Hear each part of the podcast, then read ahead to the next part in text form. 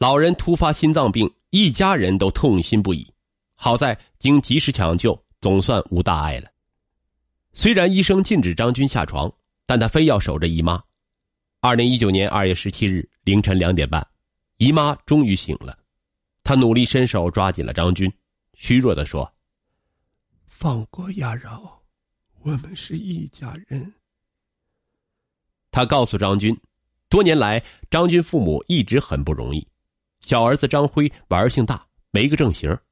好在大儿子张军很优秀，因为张辉一直没出息，还很粗心，他们只好又贴钱又费心的为他看孩子。夫妇俩忽视了大儿子张军的感受，以至于他心存芥蒂。当年两个儿子的一番恶吵，让他们惊觉家庭关系有些失衡。夫妇俩曾试图补救，张辉也想向哥哥道歉，可张军并不领情。随着各自家庭的忙碌。老人们的身体渐衰，大家也慢慢接受了家庭不睦的事实。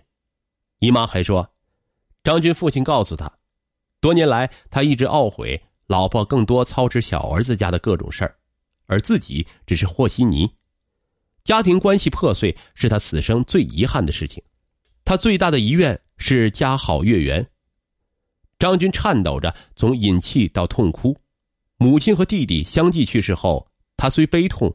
但故作平静，直到父亲骤然离世，他惊觉自己如同身着单衣，暴露在暴风雪之中，孤单至极。当姨妈说出这一切，他惊觉，如果至亲都相互计较，那才是最大的痛。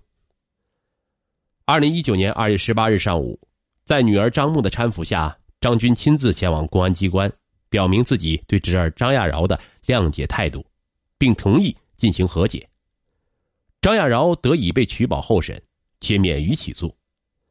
关押期间，张亚饶懊悔不已，他恨自己不该冲动，对疼爱自己的大伯下此狠手。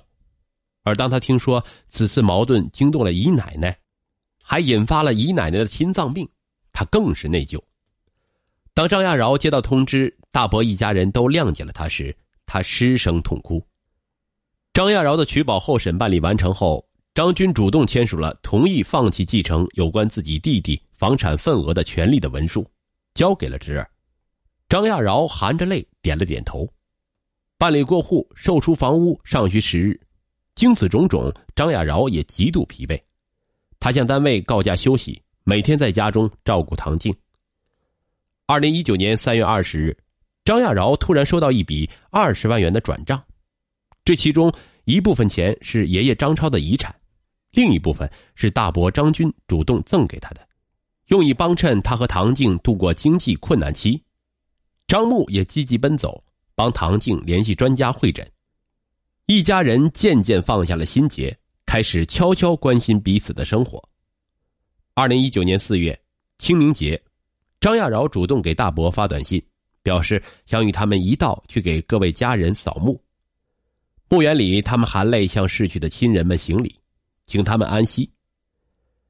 弟弟，以前的事儿，我这个做哥哥的不大度，一切都过去了。以后啊，我会替你们照顾亚饶的，你放心吧。张军对着弟弟的墓碑轻声的诉说着，张亚饶搂着唐静，默默的淌泪。亚柔，你爸妈那房子还是别卖了。那是他们这辈子辛苦攒下来的，你现在手上应该宽裕点了。再不行，还有我们呢。嗯，有困难的时候你就吱个声。回家的路上，张军主动的说着。那一天，张亚饶和唐静留在了张军家吃饭，他们喝了点酒，缅怀着亲人，说起以往的趣事，又哭又笑。伤痛总会过去，这个家重新有了向心力。张亚饶和唐静与大伯家的走动越来越频繁，张军和唐静的身体也都在渐渐的康复着。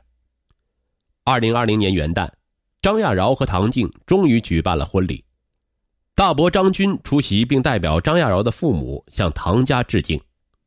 婚礼现场，一家人共书“家好月圆”，表达对未来的愿景。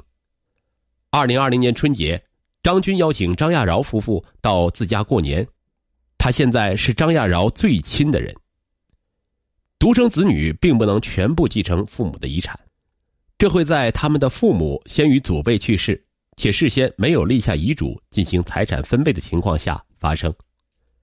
张亚饶继承房产时所遇难题并非个例，现在一些国人也开始选择提前订立遗嘱，此举值得推行。其实。